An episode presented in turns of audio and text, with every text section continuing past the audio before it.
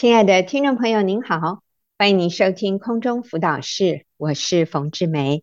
那今天我请到了 Candy 姐妹，跟我们分享她的生命的一个学习，题目是求和不再是为自己的利益，求和就是想要去跟人和好，不再是为了自己的利益哦哦，我觉得一听这个题目。我就会很有兴趣，想要知道他要跟我们分享什么。所以，Candy 你好，冯姐好，大家好，是好。我也简单的介绍一下我对 Candy 的认识啊。Candy 姐妹是一个非常随和、非常好相处，而且很负责任的姐妹。什么事情只要她答应了，你就可以放一百个心。他是一个很认真负责，而且人际关系非常随和、非常能够跟人合作的一个团队的领袖，或者他当团队的成员，我们都是非常愉快的啊。跟 Candy 在一起好轻松哦。但是这个其实是经过学习，Candy 在人际关系上面有很多的领悟，以至于他今天。是这样一个受欢迎，然后在团队里面大家都好喜欢他，跟他在一起觉得好舒服，就是完全没有压力。Candy 提到他很多年前他曾经有一个经验，那那个经验让他学到了一个很大的功课。所以 Candy，请你先跟我们讲一下那个经历。好。之前呢，我在职场的时候，因为我从事的是行销的工作，那会接触到很多的客户。基本上呢，我很在意自己的形象，那个在意的程度呢，就是包括我跌倒的话，都要维持一个很好的姿势。对啊，我就不能把那个最不好的状态在人的面前。那有一次，我真的不晓得为了什么原因，有一个客户呢突然不理我，而且那个不理我的态度是非常的坚决，其实蛮让我错愕的。然后我也很挫败。问了他家人、周遭的人，他们只跟我讲说，但是他本来就这个样子，叫我不要理他。但是我心里过不去，我很想去跟他道歉，我也实际做了很多道歉的行动，包括去探望他，包括他生产的时候送礼物给他，还写了一张卡片。我印象当中，我卡片上面还写说，请他原谅我这个猪头。嗯，但是事情并没有像我想的那个样子，就有一个圆满的结局。那这个事情是不了了之，在当时。那我自己回过头来再看这个部分的时候，其实我很在意我的形象。对他不能跟我讲原因，或者是没有办法接受我道歉的时候，其实更多的是我不能接受我自己。对啊，我觉得我是一个很糟糕的人，我是一个不是很好的人，这样子。所以我跟他道歉的一个原因，让我去看到说，其实我就是要维持我一个良好的形象，不能把那个不好的形象。带给别人，甚至我也不希望因此而破坏公司的形象，所以所有的责任宁愿我扛起来，我不要让对方觉得是他的问题，我宁愿觉得是我的问题，那我来解决，而不是他的问题。在道歉的过程里头，我是很委屈的，但我以为这是对的。嗯、好，我好谢谢 Candy 分享这样的一个经历。其实你刚才讲到你的一些想法啊、哦。可能也是很多人，有时候我觉得，哎，我我也会这样想啊，就是我们好希望我们是被喜欢的，我们非常不能接受别人不喜欢我，所以我很容易透过别人的眼光来定义我自己。当别人喜欢我，当别人喜欢靠近我的时候，啊，我就很安心。可是，当我察觉这个人好像对我有意见，就是他对我的眼神啊，或者像刚刚 Candy 讲的，那个人就是不理你，好，他就是不理，他也没有骂你，对不对？没有，对对，他是很冷漠的对我，对，别人对你很冷漠，所以我们就很容易从他对我的表现，或者他对我的眼光来看我自己，我就觉得自己很糟糕，觉得自己。好失败，觉得自己很没有价值。嗯，那因为这样，我会做的一个举动，就是我会很努力的想要讨好他。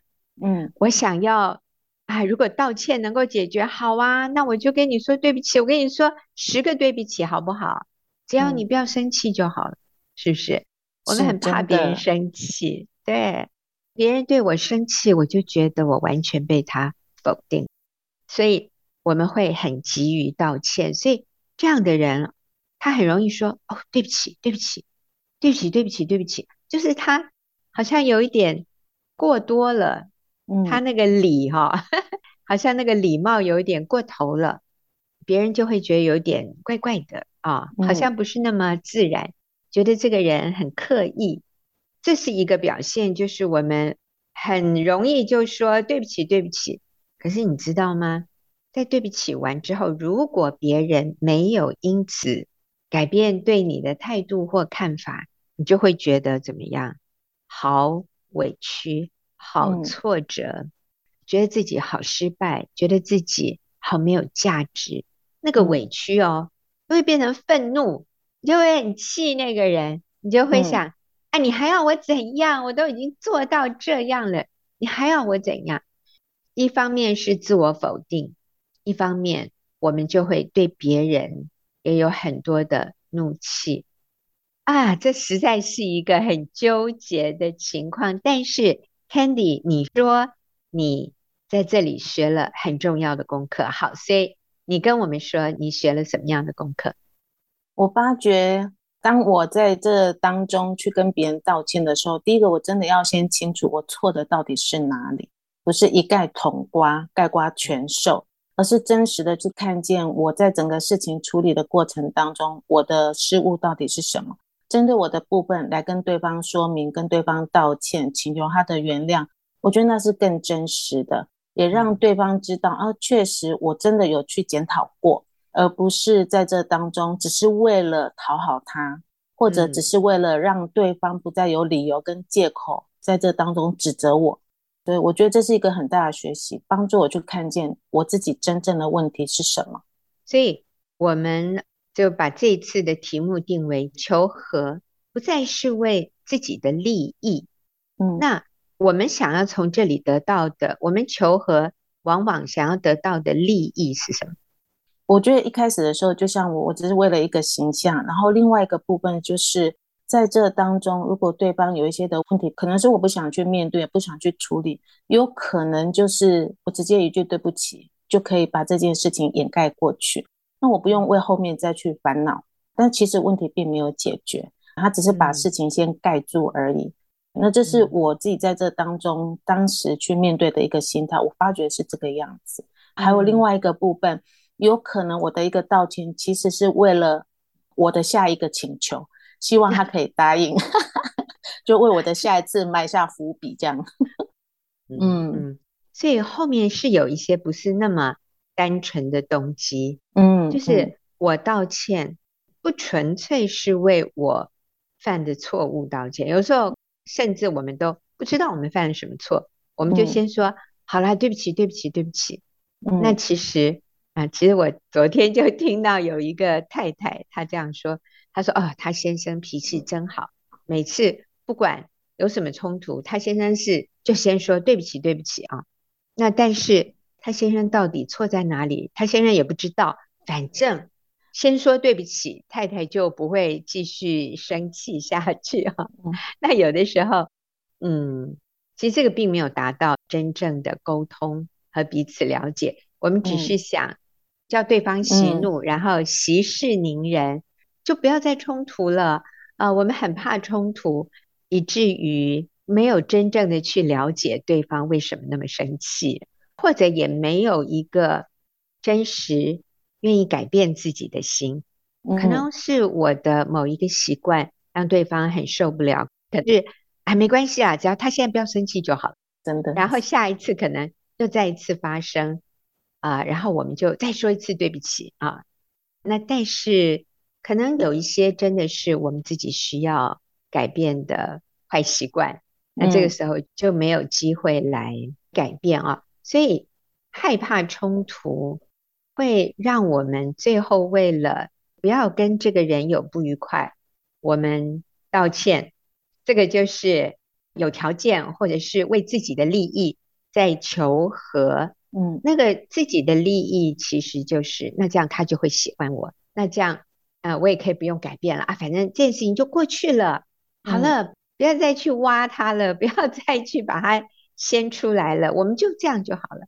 嗯，所以在这个过程里面，并没有我们自己愿意谦卑的改变，或者你刚刚说了那个利益，可能就是那下一次，呃，我在跟他做生意，或者。下一次我跟他相处的时候，他就会比较按照我的意思去做，这也是一个可能，嗯、是不是啊？嗯、好，那我们休息一会儿啊，我们再再回来听 Candy 跟我们讲他在亲子关系里面他的学习。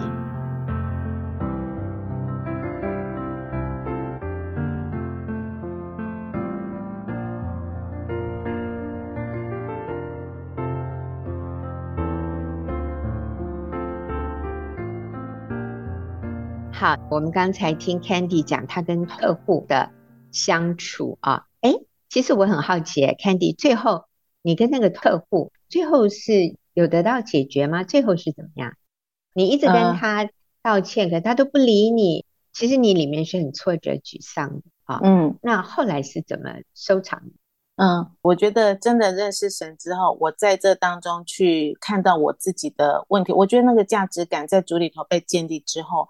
其实他这几年对我也都是不理不睬的，但是有一天他主动打电话给我，当然是有关业务上的东西。那我蛮讶异的，我也很感恩，也很惊讶，他自己主动打电话。但我们在这当中，我们就有一个很和平的一个相处，到目前为止我们的关系都很好。那我觉得。对我来讲，这件事情真的让我看到我自己在这当中，有时候是刻意想要去讨好，想要去维系自己的形象的时候，其实并不会按着我自己的想法就得到我想要的结果。在这件事情上面，他也不会去跟我讲他之前的一个状况到底是怎么样。我觉得这对我们来讲，这都会在关系上我们有个新的开始，我们还是朋友，我们还是一个很好的朋友。是。那我想在这里，你说认识神之后，你有很大的改变。所以我想，更重要的是，我从神的眼光看我自己，我只需要为我自己的部分负责就好、嗯、啊。嗯，好。那刚才我们也提到说，你在亲子关系里面也有这样的学习。对，因为我孩子呢，读大学的时候，大部分都是住外面，那到现在就是已经成年了，他还是住外面的时间居多。那他的作息或者是就是生活上的一些习惯，常常是我跟他之间的冲突。即便嗯、呃，有时候他回来的时候就久久回来一次，我有时候也因为忍受不住他这样子的作息，其实我们会有一些的冲突。有时候他就是很生气的门一甩，他就离开了这样子。那离开其实我都很懊悔，那懊悔当然就要去做一个道歉的动作。那一开始的时候，其实在那个道歉过程里头，我觉得我是带有目的的，那个目的是我希望我道歉之后，你也为你的错道歉，向我道歉。嗯对，然后但我孩子没有成熟到那个程度，所以在一开始的过程里头，我为我的错误，可能我的态度，还有为我在这当中言语上对他的伤害，我很坦诚的跟他认错。那通常的回应都是嗯，就这样而已。那其实这样跟我所想象的其实还蛮有差距的。我嗯，他的回应其实有时候也会让我觉得不太能接受。那我就是从这个当中去练习，我只针对我自己的问题。我每一次有时候都还是会有这样子的一个重复的状况，就是我还是会有我自己的态度上不是很好的部分，跟因为担心焦虑，话语上对他有比较多的一个指责跟定罪。那我就为我这个部分向他道歉。至于他要不要回应我，我觉得我交在神的手中，就知道神有他的时间。是、嗯、Candy。因为我们都是妈妈哈，嗯，有的时候我们说啊，对他有指责、有定罪，很多人哈也不太懂什么样的话算是指责和定罪。嗯、你可不可以举个例子？你跟孩子说的哪些话其实是不当的，嗯、是带着指责、定罪的？那这些我们应该道歉的是什么样的话？嗯，就我孩子他其实有抽烟的习惯，那他也是一个受洗的基督徒。嗯这个部分就常常成为我定罪他的部分，甚至一开始知道他的时候，我是用一个定罪的方式，是想说，哎，基督徒不是，那我那个形象的问题又出来，基督徒不是应该有一个好的形象吗？那你怎么可以这样子呢？你这样怎么可以成为是一个基督徒？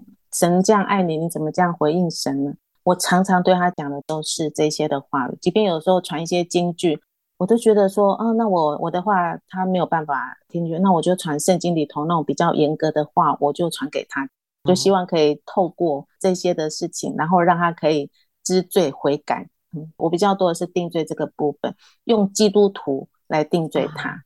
嗯，是，那他当然很生气啦，转门就走啊。你你怎么跟他道歉？那个你道歉的话内容是什么？我们想学一学。嗯，嗯 有时候是透过讯息，有时候就直接打电话给他。那我跟他讲说，儿子，嗯，刚刚妈妈对你讲的话，常常带有那个指责、控诉你的话，真的是对你造成伤害。妈妈向你道歉。那还是会跟他讲说，其实神还是很爱你，妈妈也爱你。每一次的话语，或者电话当中，或者简讯结束之后，其实我都会说我爱他，我们家人都爱他。好，所以我刚才讲的话对你有定罪，然后造成你的伤害，或者你觉得受伤，我要给你道歉，请你原谅我，嗯、我还是很爱你。嗯，上帝也还是很爱你。这样，嗯，OK，我想我懂了，听众朋友大概也懂了。对，就这样。简短的道歉，绝对不要说。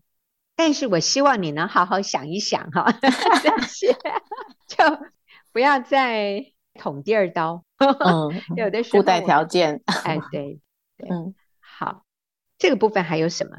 你说你在婚姻班里面你也学习到一个真理，对，就是对方即便有两百个错，那你要为自己的两个错道歉。那以往呢？我或许知道我的两个错，但我也很希望他为他两百个错道歉，所以是带着一个 期待跟回应，希望他有有一个比较好的回应。那我刚刚提到孩子的这个部分，其实我后来就慢慢的把这个部分放下来。其实他没有回应，对我来讲，有时候真的是受伤。我必须要说，因为那个冲突有时候真的是对方也有错，我也有错。对于他那个错的部分，我有一个强烈的期待，希望其实我的受伤更大。对，所以我需要把这个部分真的先到神的面前，好好的将我的心安稳下来，我才可以说出合宜的道歉话语，我才可以在这当中去节制，我不要继续向他去索取，他一定要对我的回应。是我们期待的回应。第一个就是，我都跟你道歉了，那你是不是也应该跟我道歉一下？是不是？嗯、对，真的。可能在我们责备他之前或者之后。他也讲了更难听的话，都说不定。嗯、那我们都为这个没有那么难听的话道歉了，嗯、那你是不是应该为你更严重的错误道歉？这是第一个。那第二个、嗯、就是，我都跟你道歉了，那难道你不愿意改吗？你难道就不愿意少抽一点吗？嗯、哦，这样子，或者是像有一些姐妹先生有外遇。先生回来了，哇！姐妹受不了，就把他大骂一顿啊。那事后当然也要道歉，道歉完以后，我们就会期待说：那难道你都没有看到你的错吗？难道你也不需要为你对我造成的伤害说一句对不起吗？你知道，我们道歉完，我们常常有期待，嗯，那这个期待往往又是让我们陷入另外一个低潮，嗯。一个非常大的失落里面，就是为什么他是这样的回应？所以，Candy，可是你说你儿子最近又回应了耶？是上个礼拜呢，他打电话给我，他跟我道歉，我有点愣到了，有点惊讶。我说是为了哪一件事情？他说是为了我们之前有通一通电话。我打电话给他的时候呢，其实他的态度很不好。所以呢，他打电话来跟我道歉，这是我想应该是这几年来我们从那个互相交手到我自己单独出手那那种过程里头，发觉哦，真的是神改变了他，他自己主动打电话来跟我道歉，而且不是糊弄的，不是像我有时候为了求和，就是直接讲，他有讲出他的态度不好，所以他向我道歉，那我非常的感动，因为对我来讲，我。已经从有期待到没有期待，会有这样子的回应，所以我我我蛮惊讶。然后在这个过程之前，他跟我讲说，他其实本来不敢，他是请妹妹辗转要跟我道歉。嗯、后来妹妹鼓励他，直接打电话来跟我道歉。我说哦，原来还有这样子的过程。那我觉得我儿子也不容易，对他来讲，他也去做了他很大的突破，在这当中学习自己跟当事人去做一个道歉的动作，而不是用辗转的方式。所以我觉得他也直接去面对了他的问题，真好。所以最后 Candy，你就啊、呃、为我们做一个结论好不好？好。以前孩子呢，他不客气的回应时，我不是受伤就是怒气相对，心里常常是苦毒的，也会埋怨。所以当我以为是出于爱的提醒，却没有好的回应时，我才会如此的难过。如此一来，既没让孩子呢能明白妈妈的爱，有时呢更加重他心里的负担，带给他更大的罪疚感。但是现在我知道我的问题，有时常是出于不必要的担忧，或者对孩子未来的恐惧时，我可以坦诚为我带给他过度的压力来向他道歉，而孩子也更愿意说出他内心真实的想法。我们之间的关系能够因为敞开而更加的紧密，没有压力。嗯，真好，而且甚至有的时候孩子也会主动的。效法我们啊，来道歉，嗯，我觉得这真是好。好，那所以，我求和不再是为自己的利益了，我就是单纯为我那两个错去道歉。那至于对方要不要改变，对方要不要回过来跟我道歉，那我就交托给主，这样人际关系才能有真实的自由。与轻松。好，我们休息一会儿啊，等下进入问题解答的时间。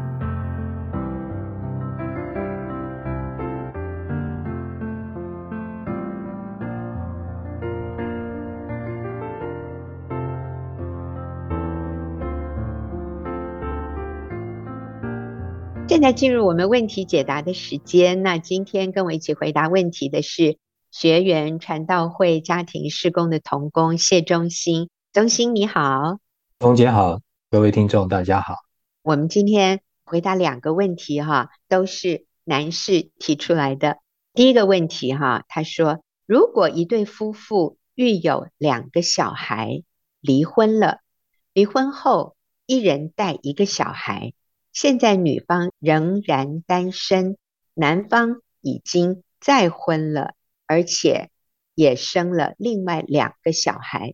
这种情况怎么办呢？是希望他们归回原配吗？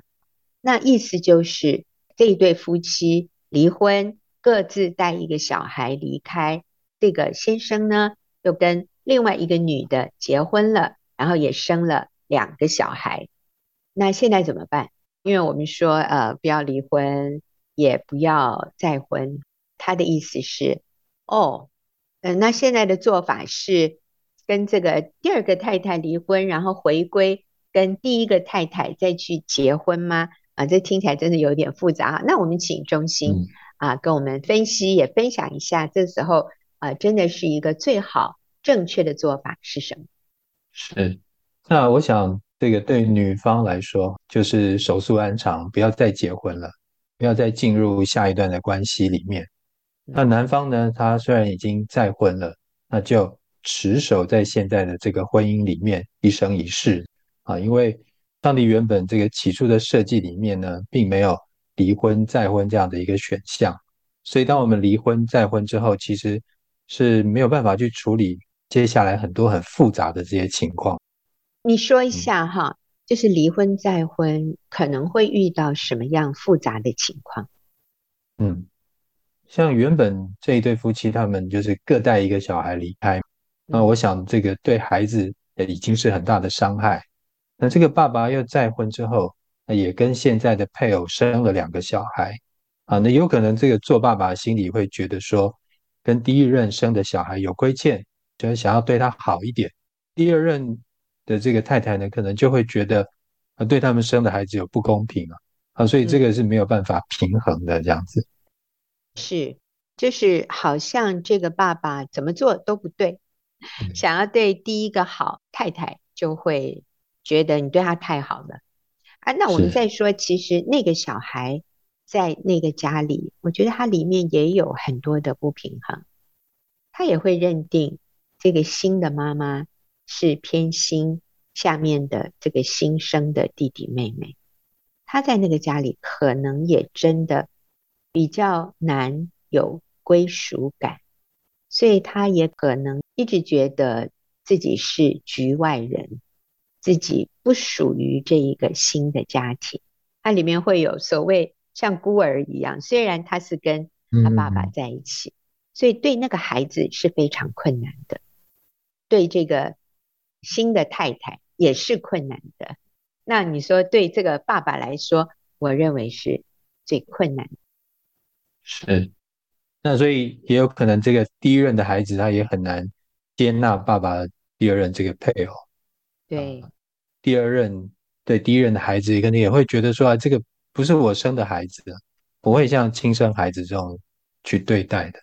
是，其实我知道一个情况，就是有一对夫妻，先生是二婚，太太是第一个婚姻，而且。先生跟前妻生的孩子都已经成年了，或者是说那时候正在读大学吧，就是没有住在家里。所以这一个单身，然后跟这位男士结婚的这位姐妹，她就觉得对方的孩子都已经那么大了，不会跟我们住在一起，应该没有问题，所以结婚了。所以这个男的是二婚，那女的是第一次结婚之后呢，这一个男人的孩子，他虽然是在外面读书，可是周末还是会固定的回家。然后这一个太太进入这个新的婚姻的这位姐妹，她就发现，每当她先生跟前妻的孩子回到家的时候，她观察，她觉得她的先生就变了一个人，变成什么样子呢？就是他对这个孩子。百依百顺，他的先生对这个孩子百依百顺。他说那个孩子回到家里就像霸王一样，就是茶来伸手，饭来张口，然后每天就躺在那里玩游戏，然后看手机。他说完全不把我这个妈妈，可能还叫她阿姨吧，就是完全不把我放在眼里。她一回来，我就变成。下女一样要服侍她，然后我先生也期待我要这样对这个孩子。他说：“这个简直是把这个孩子宠坏了。他一回来，那我算什么？啊，我在家里就变成最被忽略、最没有地位的人了。所以我就跟我先生说，他不能再这样子放纵、纵容这个孩子。这个孩子什么时候回来？”呃，什么时候要走？要不要回来吃饭？一句话都不说，然后回到家就希望家里有东西可以给他吃。他说：“那我算什么啊？”我就在想，今天如果是你亲生的孩子，你就不会有这种感觉，说我算什么？哈，我算老几？哈，或者是说，呃，先生，你为什么对我们的孩子这么好？你都没有看中我，你只看中他。我觉得不会耶。如果是亲妈妈，搞不好对这个孩子。比爸爸对这个孩子更好，或者他会对这个孩子，甚至比对自己的先生更好，因为孩子难得回来一次，所以那个角度是不一样的，孩子的感觉不一样，妈妈的感觉就是这个太太的感觉不一样，那先生被夹在这两者中更困难，不知所措啊，不晓得要怎么做才是做到刚刚好。那我知道另外一个。情况也是二婚，他们两个人都是离婚，然后再婚，这个真的叫重组家庭，在第二个婚姻里面没有生小孩，所以跟他们同住的是男人的第一任的小孩，女人的小孩呢，女人跟前夫生的孩子就都送到国外去念书了，那男人的小孩是跟着他们生活在一起。那那个时候，那个孩子也已经是青少年了。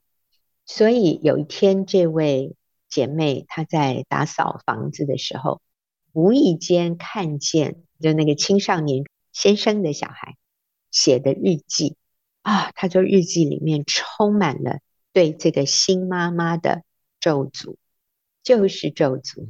哇，他一看哦，写了一整本日记，这个妈妈。看了非常非常的心痛心酸，所以他还拿去影印，也是把它钉成一大本，就给别人看，说你看这个我先生的小孩这样的咒诅我，我每天打扫房间、煮饭、洗衣，我伺候他，然后最后他竟然这样对我。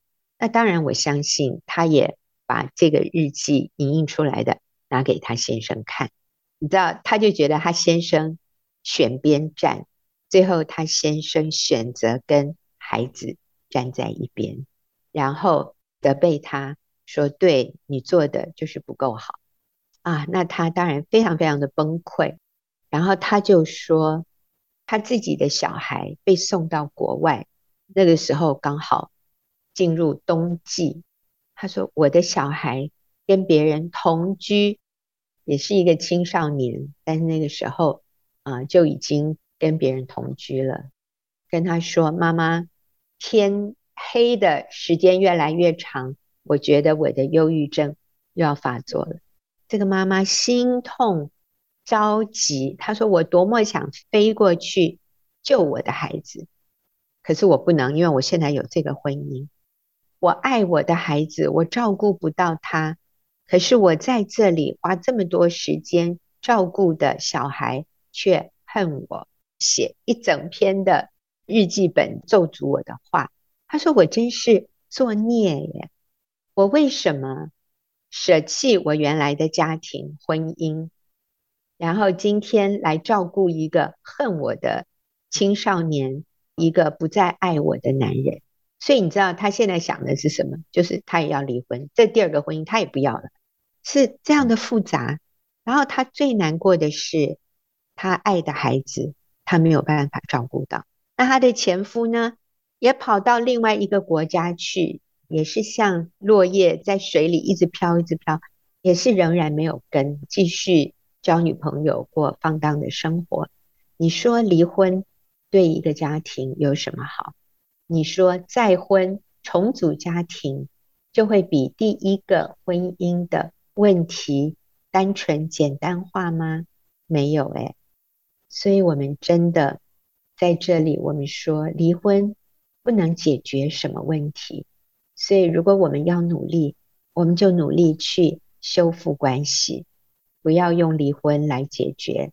那如果离婚了，我们就努力的去复婚。那如果对方已经再婚了，我们就守素安常。那请中心说一下哈，守素安常意思就是我们持守这个单身的一个身份。那这个好处是什么？就是他觉得很单纯，你就是继续的啊，可能如果你有孩子，你就照顾这样的孩子，按照现在的生活，而且你照着这个圣经的原则，对你就是一个祝福啊，你不会像我们刚刚分享的那一些情况里面，有许多这些复杂的心情啊、复杂的关系啊，不需要这样子去面对的。其实，不管是对先生或者对这个太太。啊，我是对他们的孩子啊，就是很单纯的，不会啊去面对这些心里面这些纠结啊、复杂的情况，这样是还有这种很深的亏欠感。那当然还有，我觉得对孩子来说，那个孩子里面就是安稳的，因为他知道他有一个家可以回。可是如果你也跟别人结婚了，嗯、那他真的没有家了耶，因为这个家不是完全。属于他的，这里面有另外一个男主人或者女主人，然后他们又有他们的孩子，那我真的是一个好像被遗弃的一个状态啊！我的小组里面有这样的姐妹，就是她自己是父母亲离婚的，然后父亲娶了一个新妈妈。这个姐妹就说，那时候她很小，有一次她撒娇的。去坐在爸爸的怀里，那这个新妈妈会吃醋，结果就把她赶下去，就说：“你这个女生怎么可以坐在爸爸的腿上？这个成什么体统？”就硬把她从爸爸的怀里赶出去，就是你不可以这样。她当时就觉得一种很深的拒绝。后来，当她读大学以后，住在学校，有一天。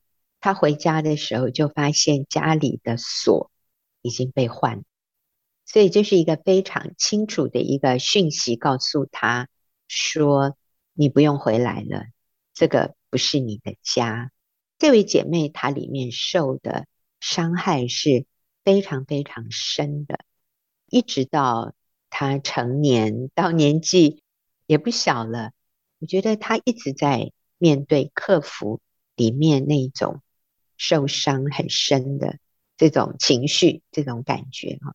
他知道他爸爸爱他，可是他觉得只要他爸爸稍微对他好一点，后母就会抓狂。所以后来他爸爸跟他见面都是偷偷摸摸的。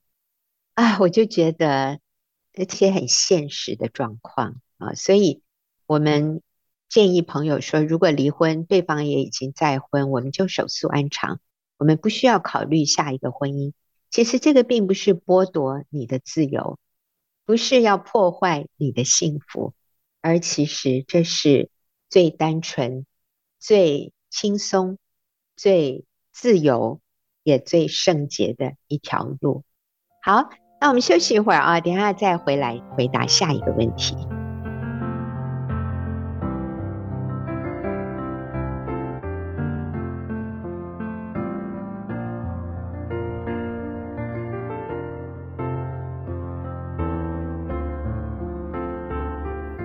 我们来看下一题哈。那今天我是请学员传道会家庭事工的同工谢忠兴跟我一起回答。下面这一题就是：过去没有信主，在婚姻中有多次对妻子的欺骗与背叛，让妻子伤心、痛苦、愤怒，也遭受到妻子的胁迫与辱骂。在觉得走投无路，感受到自己的渺小后，我向牧师和教会求助，决定把自己交托给主，不断祷告和学习。但妻子每天都会翻找过往生活中的点点滴滴的资讯，从中推测、质问与外遇的关系和过程的细节。不管深夜睡眠时间或者上班工作中。我总觉得无法承受这些不断重复的质问，想请问有什么可以给我建议的啊？所以简单来说，就是这个先生在信主以前，他曾经背叛妻子，应该就是有外遇，后来悔改了。这个太太有信主啊，但这个太太却一直过不去，就是要从过去的这些。蛛丝马迹里面再一次质问，你当时是为什么要这样子？你做了什么什么？啊，好像太太过不去，这个先生就非常的苦恼。所以我们可以给这个先生什么样的建议？那我想这位弟兄很好啊，就是他愿意把自己交托给主，那也不断的祷告，还有学习。那我觉得这是一个很好的根本，一个基础了啊。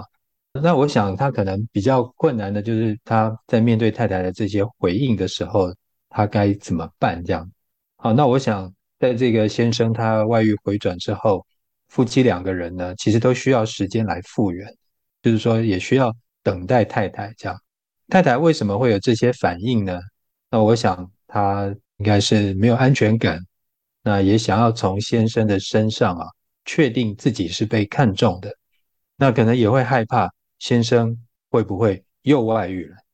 我想这个是太太心里面可能会有一些的想法，可能比较被动的时候，就是这个弟兄他会惊艳到太太就问他，这你那个时候的情况到底是怎么样啊？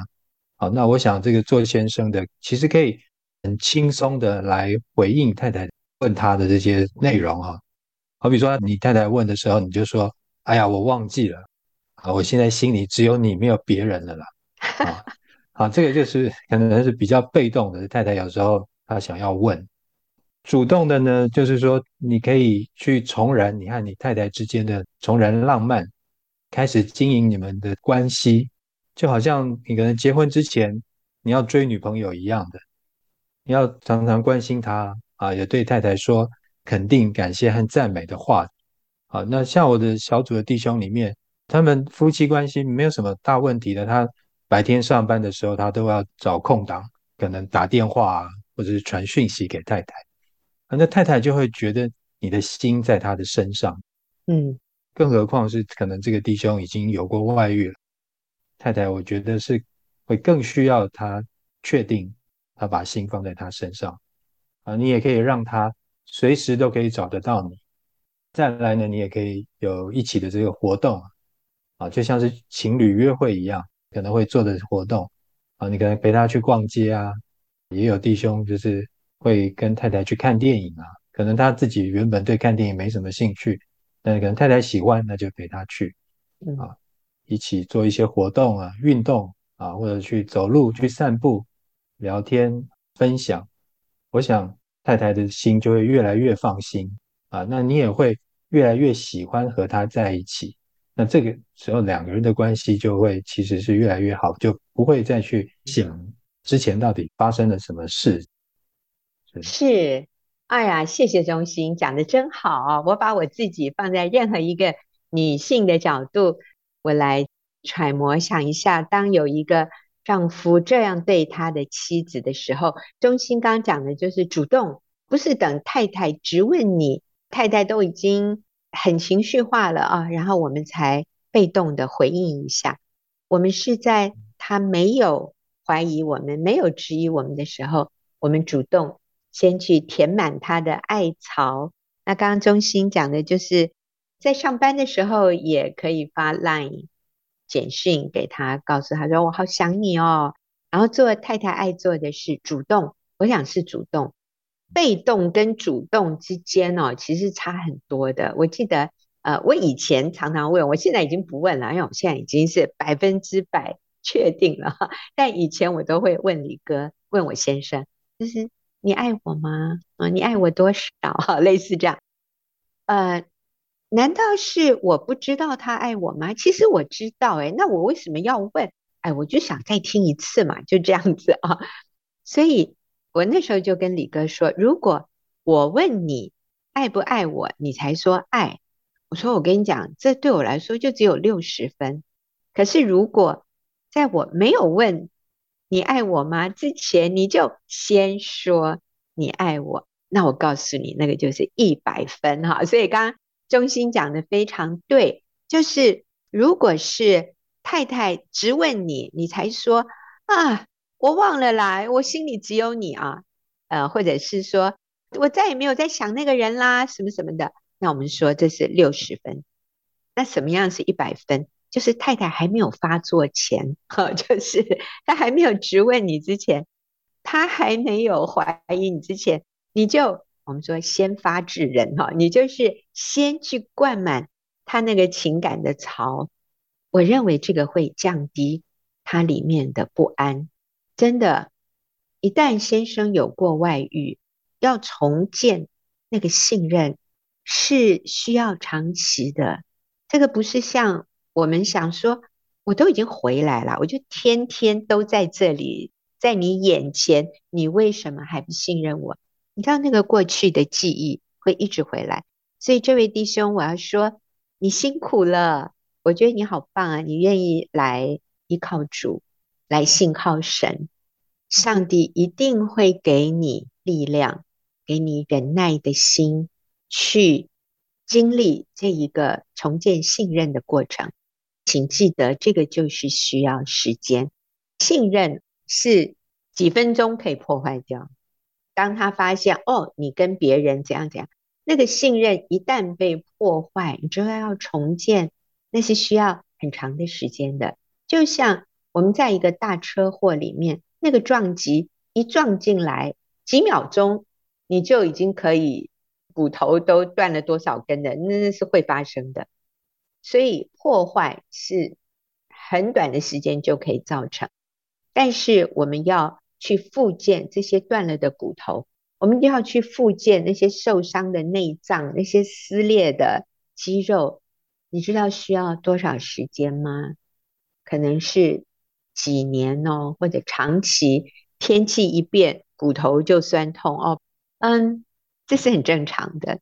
这位弟兄，我们先要说你好棒，但是也真的要让你知道，上帝绝对会给你力量和忍耐，去度过这一个漫长的妻子复健的过程。好，那我们谢谢中心跟我们一起回答问题。我们今天也谢谢听众朋友的收听，我们下个礼拜再会。